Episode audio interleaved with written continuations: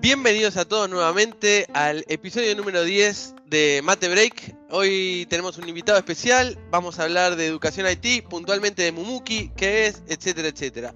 Bueno, en Malta se encuentra Ivo, te lo saludamos, ahora lo, presentamos. Y también nuestro invitado especial, Agustín, eh, ingeniero en sistemas, está por recibirse, ahí le faltan unas materias, eh, de la UTN, eh, CEO de Mumuki, ayudante de paradigmas de programación y diseño de sistemas en la UTN y después lo que nos cuente el amigo Aus. Él se tomó un, tiempo para charlar con nosotros, está muy buena este, este programa, esta iniciativa. Se encuentra en Palermo, eh, Iván está en Malta, hoy me encuentro en Bolonia. Bueno, Ivo, ¿cómo estás? Buenas, ¿todo bien, Turco? Todo muy bien. Me alegro. Hola, Agustín, ¿cómo estás? Buenas, ¿cómo andan? Buenas tardes. Y gracias por el espacio. No, gracias a vos por, la oportunidad de, compartir una charla con vos. Eh, antes de arrancar, si te parece bien, Turco, eh, eh, los agradecimientos de siempre, gracias a todos los oyentes que constantemente nos escriben a nuestro mail, infomatebreak.gmail.com, a nuestro Facebook Matebreak, también a nuestras cuentas personales de Twitter, arroba Yamil y arroba Iván Franco 502 y por último nuestro canal de YouTube. Muy bien. Bueno, el objetivo de, hoy, lo que vamos a hablar, es Tomuki, plataforma para aprender a programar. Sería un, el, gran tema detrás de, esta entrevista. Eh, bueno, eh, Agustín, Agus, gracias por, por, tu tiempo. Y vamos a empezar a hacerte algunas preguntas, sentirte libre, eh, si, lo que pienses, lo que quieras compartir, estamos abiertos. Eh, empezamos con una fácil. ¿Qué es Mumuki? Bien, Mumuki es un emprendimiento de educación que tiene como objetivo final trabajar por lo que es la alfabetización digital en Latinoamérica. Eh, y nuestro camino va por el lado de llevar la programación a las escuelas, que es lo que nosotros consideramos un nuevo idioma que, tiene que ser enseñado para que, para que bueno, los adolescentes y los niños y niñas puedan digamos, ejercer una ciudadanía digital. Compartimos. Entonces, apoyamos el, crecimiento, eh, somos, nuestro objetivo es ser divulgadores y esta, esta, digamos, esta propuesta va con nuestro espíritu y bueno, de nuestra parte el que se encontró con ustedes era Ivo, ¿cómo fue esa, experiencia Ivo? ¿Cómo llegaste a Mumuki? Eh, a Mumuki fue medio de casualidad, más que nada porque es conocido dentro del mundo de la UTN eh, viene de la mano de un lenguaje de programación de una de las cátedras que, bueno, justo Agustín también forma parte, de Paradigmas. Eh, y lo conocí por, un amigo, casi un hermano, al cual le mando un saludo grande, Juani, que me dijo que este capítulo recién nos iba a empezar a escuchar, así que bueno, esperemos que nos esté escuchando. y lo conocí a partir de ahí y después hace, hace tres años, no, no recuerdo mucho, y el último año mi hermana me dice, che, mira, me gustaría que me enseñes un poco de programación. Y enseñar programación no es tan fácil como uno cree, viste, teniendo quizás muchos años de experiencia, dice, va, esto se explica así. Pero para alguien que quizás no tiene la cabeza no preparada, sino no está, digamos, con los conocimientos básicos como para poder absorber información en cuanto al lenguaje de programación, se dificulta mucho y encontré en Mumuki esa eh, plataforma que me facilitaba explicar conceptos básicos. Sí, además imagino que nosotros mismos, para explicarlo y tener la, ¿no? el amor, la, etcétera, la pedagogía, cero. Entonces, ahora volvemos a Agus y le decimos, ¿cómo surgió Mumuki y cómo fue evolucionando? Bueno, un poco como, como marcaba Ivo, eh, Mumuki nace en lo que es la UTN. Eh, mis dos socios eran mis docentes en ese momento y yo era ayudante de ellos. Y nada, necesitamos una plataforma, una herramienta, una aplicación que nos ayude a dar la clase mejor, ¿no? Mm. Muchas veces pasaba que estábamos dando programación y terminaban los pibes practicando en papel y lápiz. Sí. Entonces, esto no puede pasar más, hagamos algo. Eh, así que arrancó como un hobby realmente. Y bueno, fue pasando el tiempo, la verdad que tuvo buena aceptación, los docentes también como que se fueron acoplando al proyecto y empezó a crecer y tomó una dimensión tan grande que en un momento dijimos, bueno, ¿por qué no, no, convertimos el hobby en, nuestra forma de vivir? ¿no? Entonces, capaz es, nace al revés que todos los emprendimientos, que, todo el mundo está buscando qué hacer para ganar plata nosotros teníamos algo que nos gustaba, que nos copaba, que tenía un fin recontra social y dijimos, bueno, ¿cómo hacemos para que esto nos dé plata para vivir, ¿no? Y para seguir haciéndolo. Eh, entonces un poco nace ahí, nace como un hobby que, que convertimos en emprendimiento. Bueno, una pequeña apreciación para los que no son de Argentina, tenemos oyentes de varios lados. Eh, UTN es la Universidad Tecnológica Nacional, eh, tiene sedes en casi toda la Argentina. Eh, Iván y, Agus estudiaron ahí, así que nada, para, ellos era esta aclaración. bueno, un poco mm, tenemos algunas preguntas, pero Después vamos a dejarle los links para que para que los oyentes no se, metan, vean un poco, porque es difícil, me imagino, alguno que está escuchando esto en el bondi, en el auto, o tiene un ratito y se pone a escuchar, imaginarse eh, cómo es la plataforma, etcétera. Vamos a llegar a que nos expliques un poco conceptualmente cómo sería, perdón, eh, una, una clase, ¿no? O una, tutorial o como se llame de, aprendizaje, cómo es el entorno, qué tienen que ser los chicos, cómo se dicta. Pero antes de llegar a eso, teníamos pensado, ¿qué ofrece Mumuki? Eh, ¿Qué presencia tiene a nivel local y regional? Por ahí son muchas preguntas, pero es súper interesante, no sabemos por dónde empezar, pero un poco es eso. ¿Cuál es la presencia local y después qué ofrece contra, con respecto a otras plataformas? Perfecto, perfecto. Bueno, un poco para hablar de lo, en lo que trabajamos, nosotros tenemos por un lado lo que es eh, el servicio tecnológico, que es la plataforma que, de la cual estamos hablando, eh, que tiene bueno, contenidos interactivos especializados en enseñar las bases de la programación. Y por otro lado, nos vimos forzados, y también obviamente nos gusta, a agrandar el equipo de lo que es la parte de educación. Hay un problema muy grande, no solo en Argentina, sino en Latinoamérica, también en el mundo, que es la falta de docentes capacitados para enseñar programación en las escuelas. Entonces, todo muy bonito con la tecnología y las aplicaciones y demás, pero si no hay un docente que pueda hacerse cargo de un aula y, repartir el conocimiento, o al menos ejercer de facilitador, se complica mucho, ¿no? Y entonces, eso es lo que pasa con muchos proyectos que, fracasan, que se enfocan en tecnología y no en las personas. Entonces, nosotros comenzamos también a desarrollar eh, contenidos educativos pensando en el docente, como pueden ser manuales y formaciones. Eso lo trabajamos junto con los ministerios de educación de diferentes regiones y los implementamos. Entonces, por ejemplo, hemos trabajado en la provincia de San Luis, en Argentina, y en la provincia de Mendoza, formando a los docentes respaldados por el ministerio. Entonces, logramos darle puntaje docente, que al fin y al cabo es lo que más atrae al docente en Argentina, seguro, pero también en el resto del mundo, ¿no? Ok, ahí hacemos una pausa pequeña. Creo que, que, que sé, el puntaje docente es un curso que toma un docente que le sirve a la hora de incrementar su currículum, por simplificarlo, y que el día de mañana, si se quiere postular a otro puesto, a otro cargo, esos puntajes que adquiere a través de, este, de estos cursos le sirve. Eh, entonces es la motivación para el facilitador, como mencionaste vos, para el docente. La motivación es que, además de que crece su conocimiento, se acerca a las nuevas tecnologías, también su currículum mejora, ¿no? Exactamente, puede eh, digamos, postular a mejores salarios, a mejores puestos. Eh, son todos los, beneficios de, un docente en, escuela pública. Bien, entonces articulado con, los distintos eh, gobiernos provinciales, como está organizada Argentina, la educación se, está a cargo de cada gobernación, digamos, de cada provincia nada, o sea, por otro lado, después contanos cómo es que llegaron y pudieron trabajar con las, distintos, distintas provincias. Entonces los docentes eh, son capacitados eh, con este sistema, con esta herramienta, y el objetivo es enseñarle programación a los chicos, qué edades, cómo es, qué, a quién apunta este curso. Tal cual, bueno, como decís, el objetivo es llevarlo a las aulas, a la currícula escolar. Eh, nosotros planteamos que Momuki se puede utilizar recién desde los 8 años no es un capricho, es que tiene bastante contenido de lectura y también de escritura, entonces para más chicos o más chicas probablemente sea aburrido, no sea didáctico, no sea pedagógico, entonces bueno, planteamos ese límite de, 8 años hasta los 17, que es el fin de la secundaria, ¿no? Sí, sí. Eh, es el rango en el, que nos manejamos escolarmente.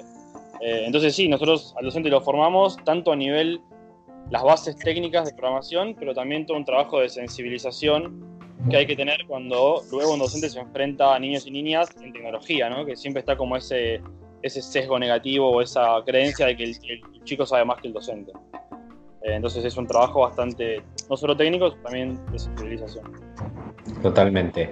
Con respecto a, lo que mencionabas de, la, plataforma inicial que es para, para enseñanza en primaria y secundaria, después por otro lado hay una plataforma ya directamente generalizada, ¿no?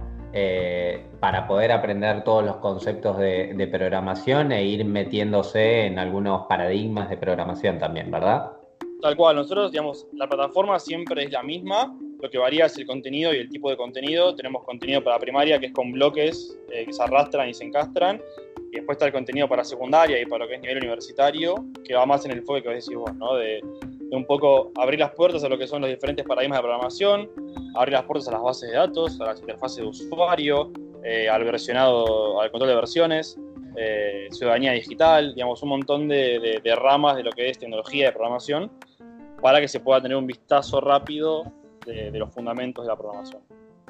Hoy en día, ¿cuántos usuarios han utilizado o están utilizando la plataforma?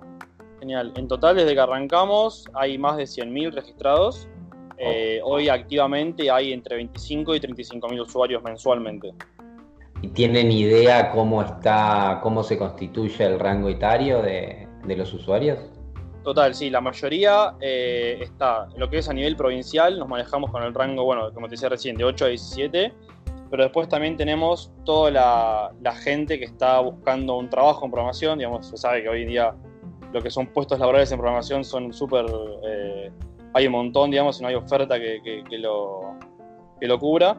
Entonces, eh, toda la gente que se quiere pasar también está en 18 a 35, pero hemos tenido casos de, gente grande, realmente grande, te hablo de 80 para arriba, que, ha estado con la plataforma y nos ha mandado mails con dudas y con trabas en ejercicios y ha estado súper activa.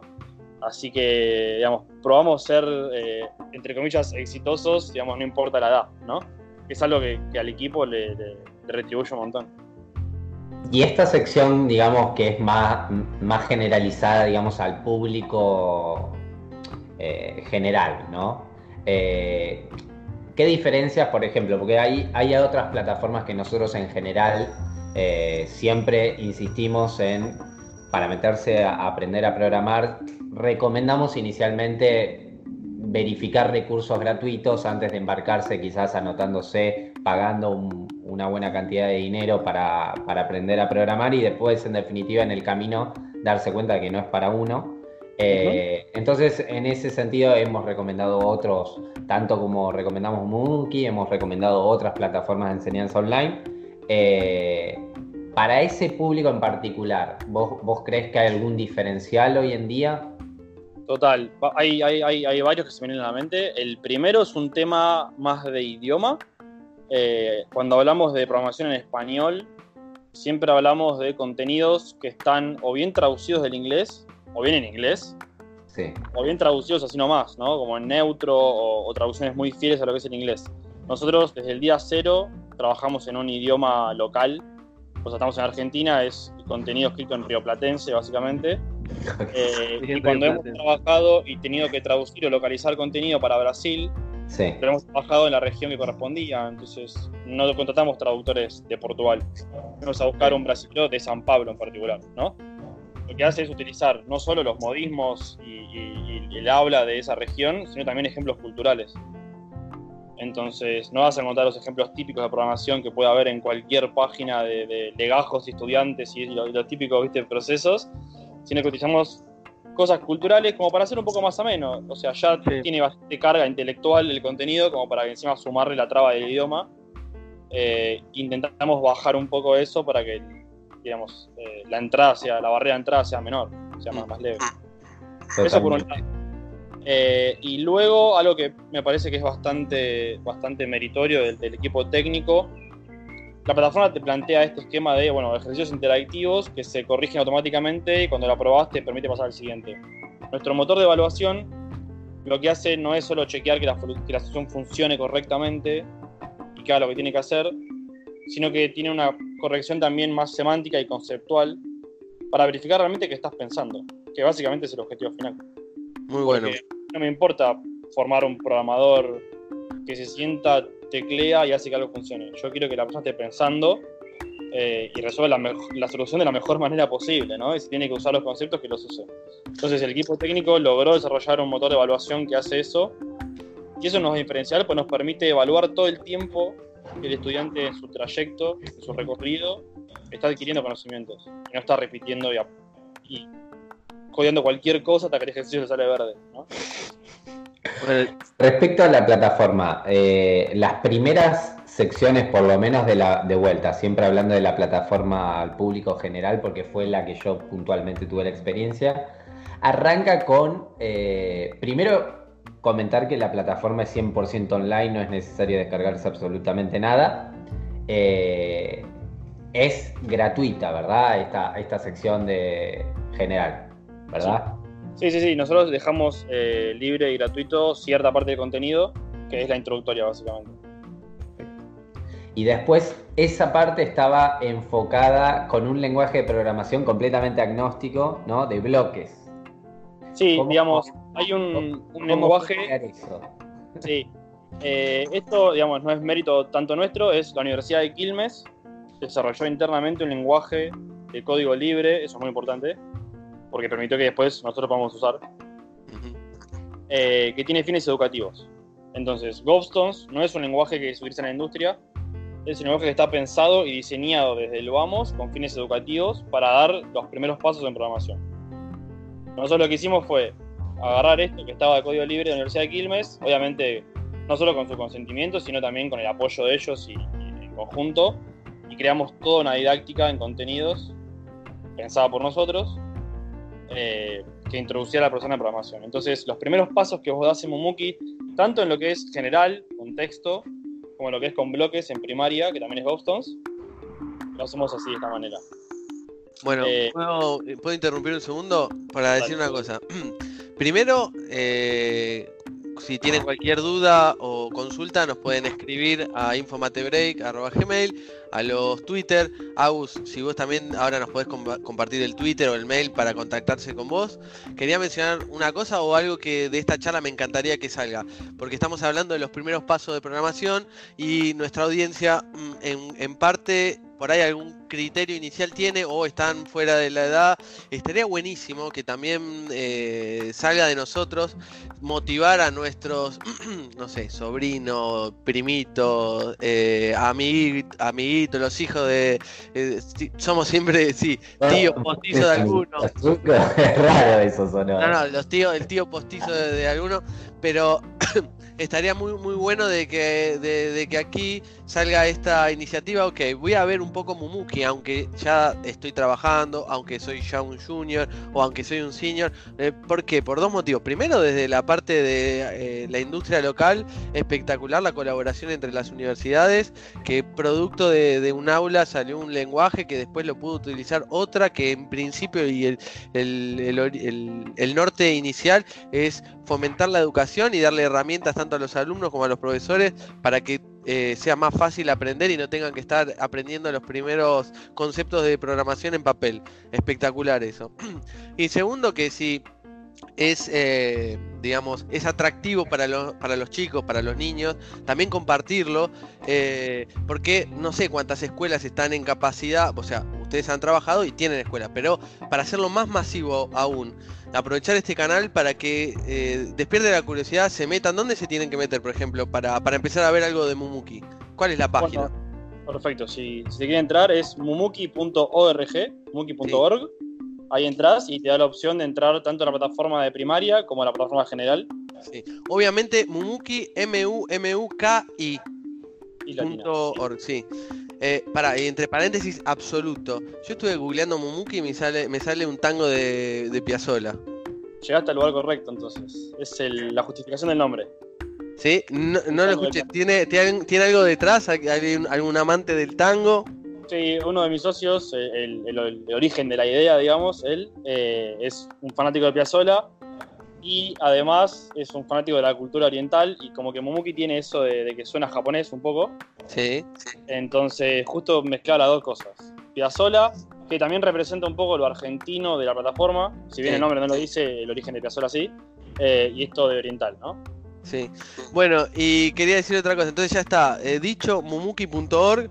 Por favor, métanse, denle una ojeada, mírenlo, evalúenlo, compártanselo a alguien que le interese, porque eh, que, como lo hablamos con Iván, siempre es, está muy bien o entendemos cuando a alguien no le gusta, pero cuando no tenemos idea y decimos que no, no me gusta la programación porque tiene mucha matemática o algo, ahí estamos haciendo un prejuicio que nada que ver. Por ahí se pierden algo interesante o le, o sea, está buenísimo que los chicos eh, hagan un montón de actividades, pero darle la oportunidad. Esto está preparado y pensado para los chicos. Y después, después también habló Agustín de que hay una versión o hay una sección donde eh, mayores de 18, en general entre 18 y 35, pero con casos de 80 años también se meten a programar. Eh, así que nosotros le vamos a dejar los links abajo y estaría bueno que les despierte un poco la curiosidad. Em, Déjame agregarte una cosita, justo vino lo que decías vos recién, que es muy importante entender que, no es solo un, fin laboral, ¿no? Que la programación no es solo una forma de conseguir trabajo después, un oficio. Cuando uno aprende a programar, también ejercita ciertas habilidades que nosotros después conceptualizamos en pensamiento computacional pero son habilidades que no nos sirven solo con la computadora y con programación, sino que después para resolver problemas. Entonces, básicamente lo que estamos haciendo es no solo entender cómo funcionan todos los dispositivos que tenemos alrededor, que tenemos que saber cómo funcionan, sino que también estamos ejercitando el cerebro, básicamente, que nos permite después ser mejores en, resolver problemas. Entonces, también para desmitificar un poco eh, que no es solo para, para un programador una programadora que quiera trabajar. Agus, y te hago una consulta ahora un poco más terrenal, digamos, más práctica. Eh, le comenté a un, colega ingeniero en eh, industrial eh, eh, me estaba charlando de que qué bueno el podcast, etcétera, etcétera. Eh, Jorge Carrasco, gracias, te agradecemos. Sacando eso, él me dijo, le comenté que íbamos a hablar con ustedes, que era una plataforma para aprender a programar, y, él me dijo, qué bueno, porque mi hijo de 8 años me gustaría que se meta, que, vea un poco, etcétera, etcétera. Da justo con la edad, no me acuerdo si era un poco más grande. Ahora, a fin práctico, ¿no? Este, esta persona que no es programadora, entiende, o sea, tiene algún concepto, se puede meter tranquilamente. ¿Cómo puede una persona que nos está escuchando, que tiene algún niño o alguien o para compartir o tiene la iniciativa y quiere dar, cómo puede hacer? ¿Qué tiene que hacer? ¿Descargarse algo? ¿Tiene que leer, explicarle al niño? ¿Cómo es esto? ¿Cómo se puede meter? Bien, la idea de la plataforma, eh, si bien no es un, un e-learning, o sea, la idea no es que la gente aprenda desde su casa sin interacción con nadie más, eh, tiene todo el contenido teórico práctico embebido en la plataforma, ¿no? Entonces no es necesario tener conocimientos previos. Uno puede ingresar eh, y, digamos, el camino marcado, el recorrido marcado, ya lo va introduciendo de a poco y le va lanzando desafíos, pero también conceptos teóricos a la vez, ¿no? Y las justificaciones. Entonces, un poco la idea es, desde el principio. Entonces le podríamos decir que se meta inicialmente a este eh, oyente, Jorge, se mete. Eh, sigue, no sé, que de verdad te lo digo, por ahí es un poco tonta la pregunta, pero que dale dos consejos, se tiene que meter en esta sección y seguir el tutorial con el niño, digamos, con el alumno al lado y qué onda. Entrar a monkey.org, elegir secundaria, primaria o general según corresponda. Y ahí solo le va a recomendar el capítulo 1, que es el de, el de fundamentos de programación en, las dos versiones, ¿no? En primaria y secundaria o general. Eh, y solo al entrar al primer ejercicio, después la magia pasa sola. Vos empezás a resolver los ejercicios te vas secuenciando solo. Bueno, con haber entrado al primer ejercicio la primera vez, ya el resto viene automático. Bien, entonces podemos, digamos, darle una conclusión acá de la parte funcional e invitamos a todos a que hagan eso. Métanse en Mumuki, eh, seleccionen para qué target apuntan, digamos, si es alguien que está en la primaria, secundaria, un poco más. Métanse y desde la parte técnica ya le podemos decir que ese lenguaje que, con el cual van a interactuar no es un lenguaje comercial eh, que se mete en un currículum donde uno puede llegar a trabajar, pero aprender a programar es de manera eh, genérica, se utilizan estos tipos de lenguaje. Y un plus es que es producto regional, digamos, es de Argentina, pero si nos escuchan es latinoamericano y, está funcionando, como dijeron antes, 100.000, más de 100.000 alumnos en distintas provincias en Argentina ya están utilizando el sistema. Y ahora podríamos pasar a una segunda parte un poco más técnica que invitamos a todos, que ahora Iván va, a entrar en detalle, para entender un poco de cómo es la parte de atrás de la plataforma y más allá de, los niños de las provincias. Ivo, dale.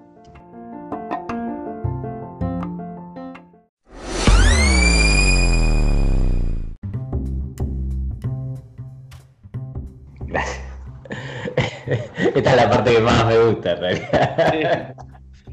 Eh, no, ni bien entré a la página, una de las cosas que más me llamó la atención es el, link al GitHub de Mumuki.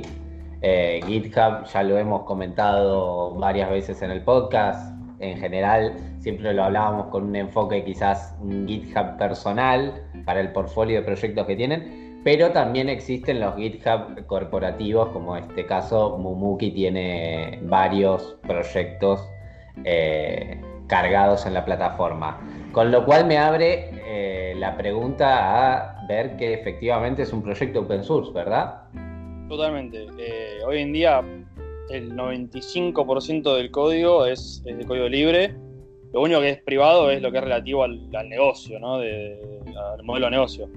Pero todo lo que es funcional está todo libre, tanto las aplicaciones como las librerías compartidas, como el contenido incluso, que es muy importante. Todo el contenido nuestro está libre.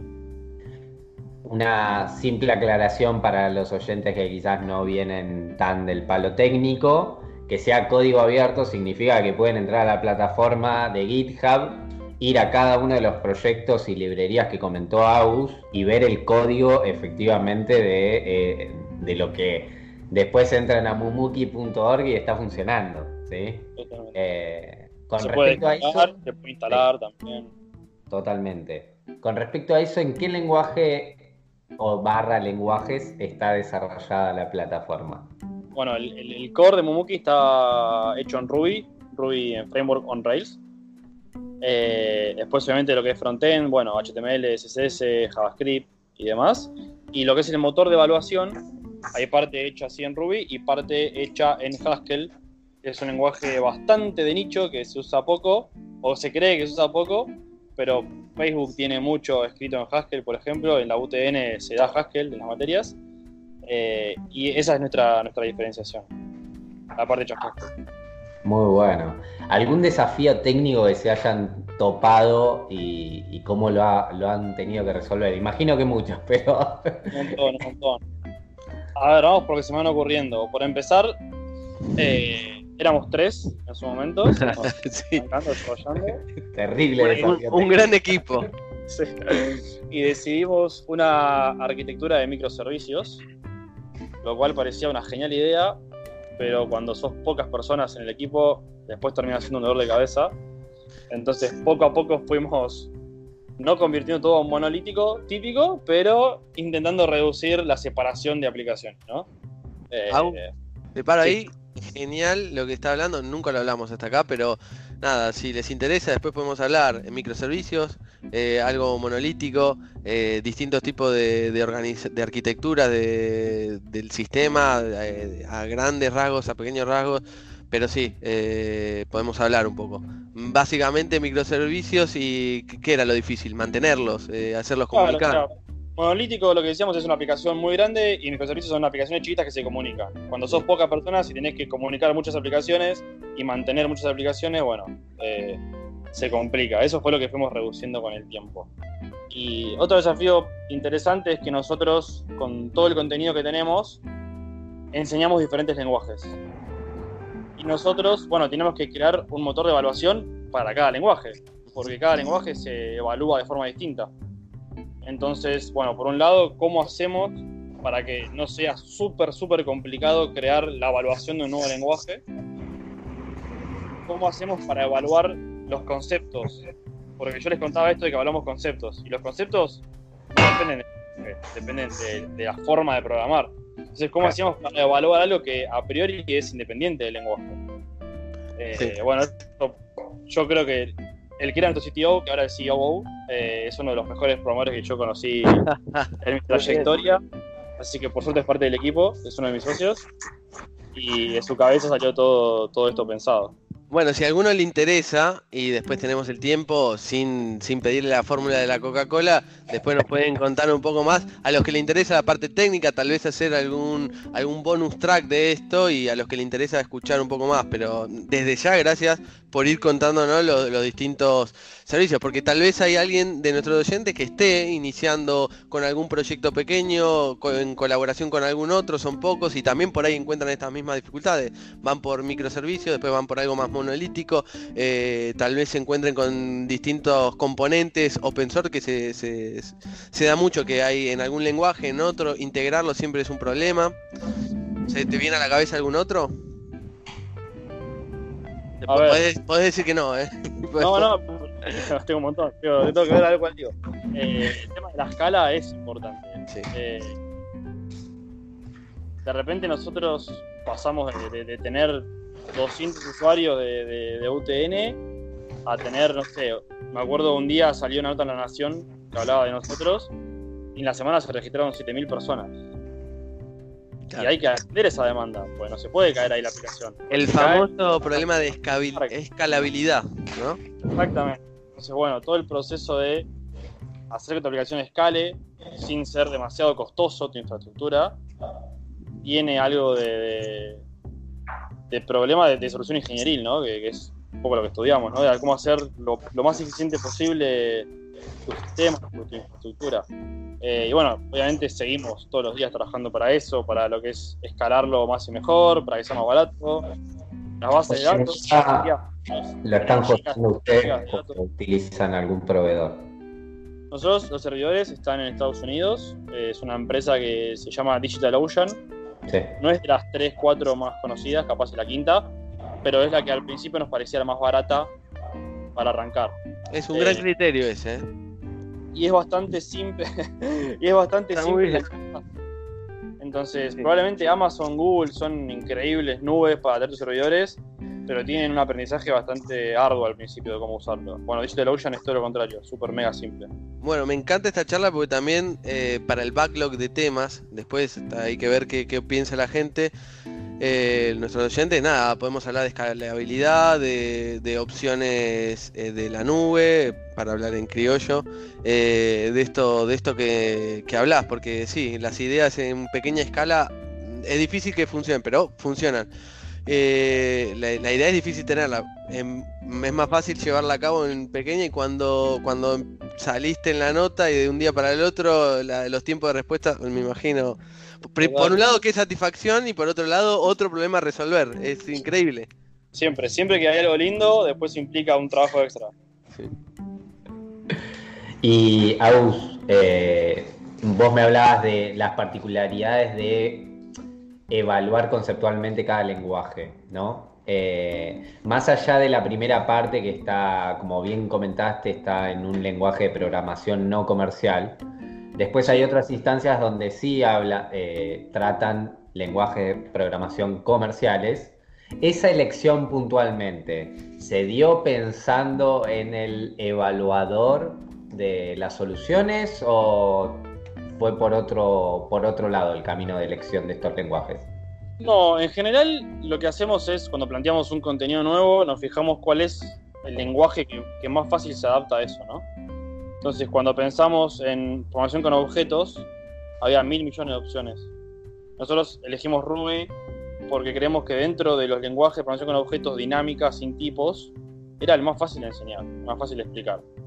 Eh, después sí, cuando tuvimos que hacer bueno, objetos avanzados, digamos, bueno, elegimos Java, vamos por lo típico eh, y, lo usamos. Pero en general tratamos de adaptarnos al paradigma que estamos enseñando o a la forma. En imperativa, en imperativa elegimos JavaScript, no C, cómo se suele usar. Porque nos parecía que era mucho más simple enseñar con JavaScript que enseñar con C. Eh, ¿Cuál podemos repasar el listado de lenguajes? Así Bueno, como decíamos, fundamentos lo hacemos con Gobsons. Después tenemos programación imperativa, que lo hacemos tanto con JavaScript como con Python, con los dos. Eh, programación con objetos está Ruby y está Java para el capítulo 2 de objetos, digamos bases de datos con SQL, interfaces de usuario con HTML y CSS, control de versiones lo hacemos con Git. Eh, ¿Qué me estoy olvidando? Bueno, programación funcional lo hacemos con Haskell y programación lógica lo hacemos con Prolog. Eh, y creo que ahí ya estamos. Después tenemos soporte para un montón de lenguajes más, como C, C++, Elixir, pero no hay contenido creado para utilizarlo, ¿no? Entonces, Está soportado, no se utiliza. Muy bueno, muy completo también.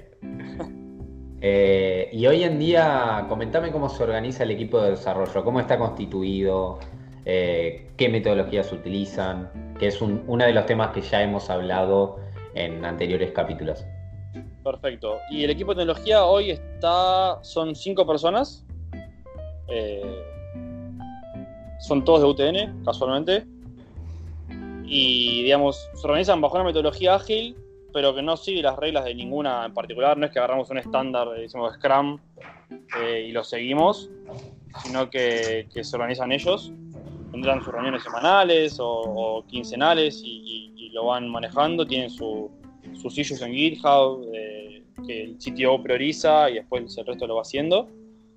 Eh, y ahí un rol que, no está metido en lo que es el desarrollo, pero que está coordinando el equipo de desarrollo con la educación, es el de director de operaciones. ¿no?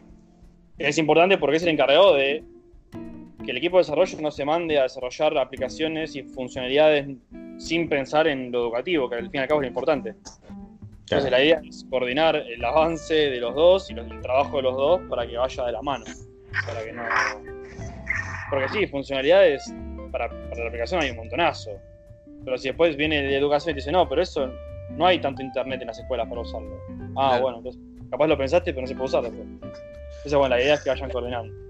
Bueno, yo estaba haciendo un paréntesis, mostré un poco, compartí la pantalla, eh, les cuento a los que nos escuchan, y estuve mostrando un poquito la, página de Muki eh, eh, está la, hay unos datos súper impactantes que son más de 100.000 personas aprendiendo a programar, el 54% de usuarios son mujeres y más de 2.000 eh, ejercicios autoevaluables, que es un poco lo que estaba hablando Agus antes.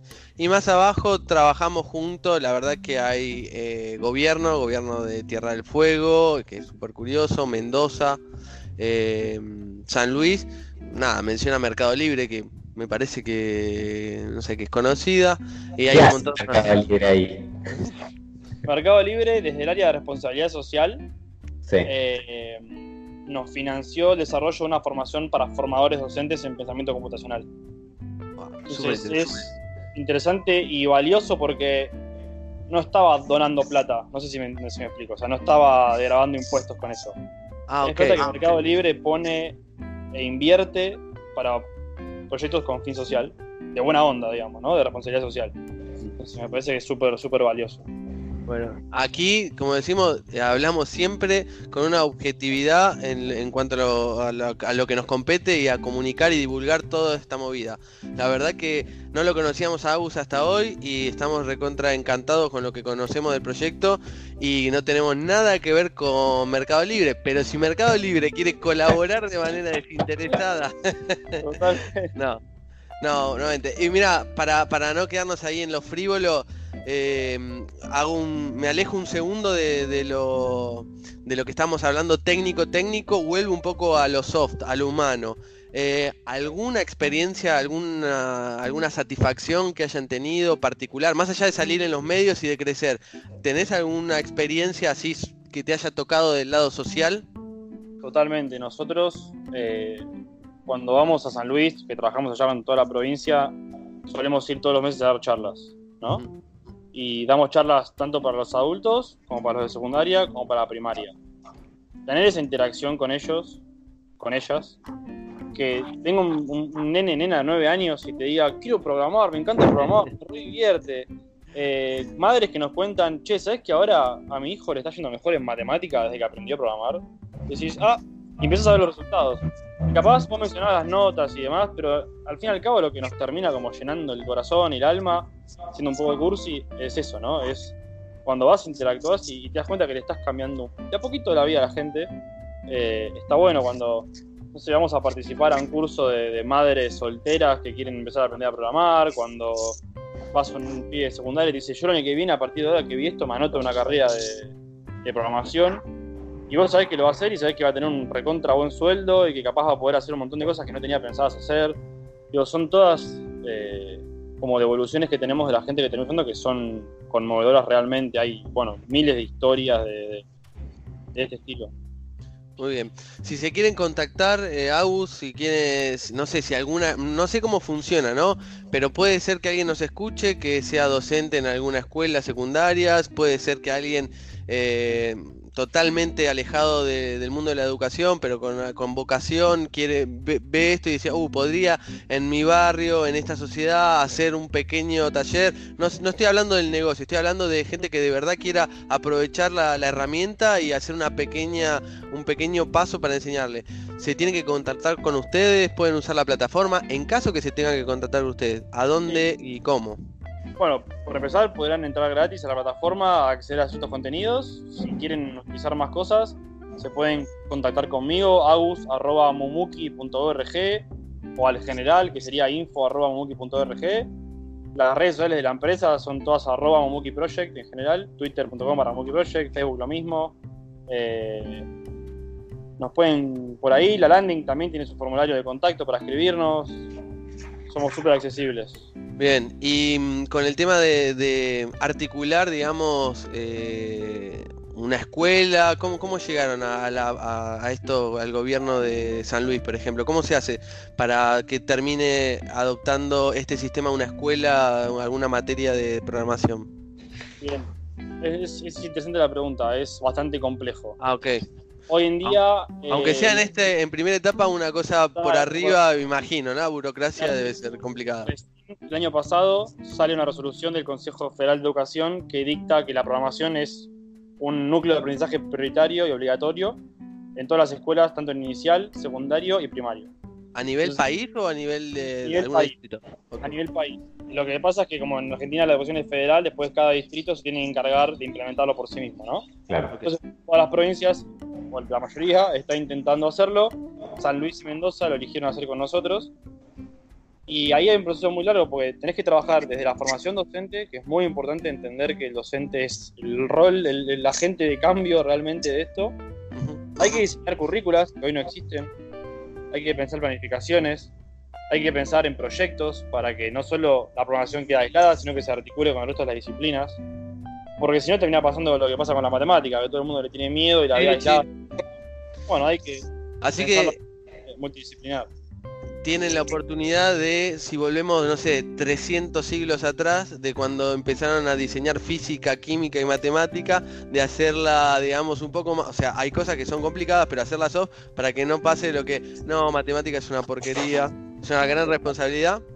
De nuestro lado, nosotros estamos para dar una mano, ¿eh? o sea, no sé cómo, podemos llevar unos mates, que por eso se llama mate break, o, algo más, pero también difundir esto. Por ahí hay alguien que nos escucha que se termina contactando y sería, la verdad, para nosotros un honor poder de nuestro lado seguir apoyando esto, sobre todo para que se difunda y para que tengamos más herramientas y los niños tengan más herramientas en este mundo que, viene.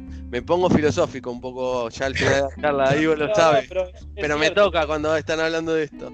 Es cierto, y hay que, hay que entender también, hay algo que es bastante grave que está pasando, que es que se habla mucho del nativo digital y se asume que el que nace en este siglo ya sabe cómo usar tecnología.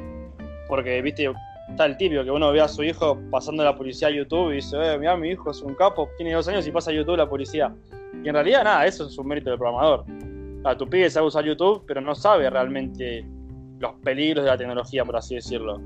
Entonces, si nosotros no dejaríamos que nuestro hijo o hija vaya al kiosco sin saber de matemática para calcular el vuelto, para que no lo caguen, hablando mal y pronto, ¿por qué vamos a dejar que nuestro hijo o hija use una computadora o que después es un cajero automático o que vote sin saber qué pasa atrás. Entonces hay que entender que el nativo digital no, no, no es sí, no, garantiza, o sea, que uno haya nacido en este periodo y que tengamos eh, cerca de la mano tantos dispositivos y los sigamos a utilizar. Hay una gran parte de, user experience, de, programadores, de ingenieros, de, estadistas que preparan todo para hacernos eh, intuitivo todos los movimientos y eso no implica el conocimiento.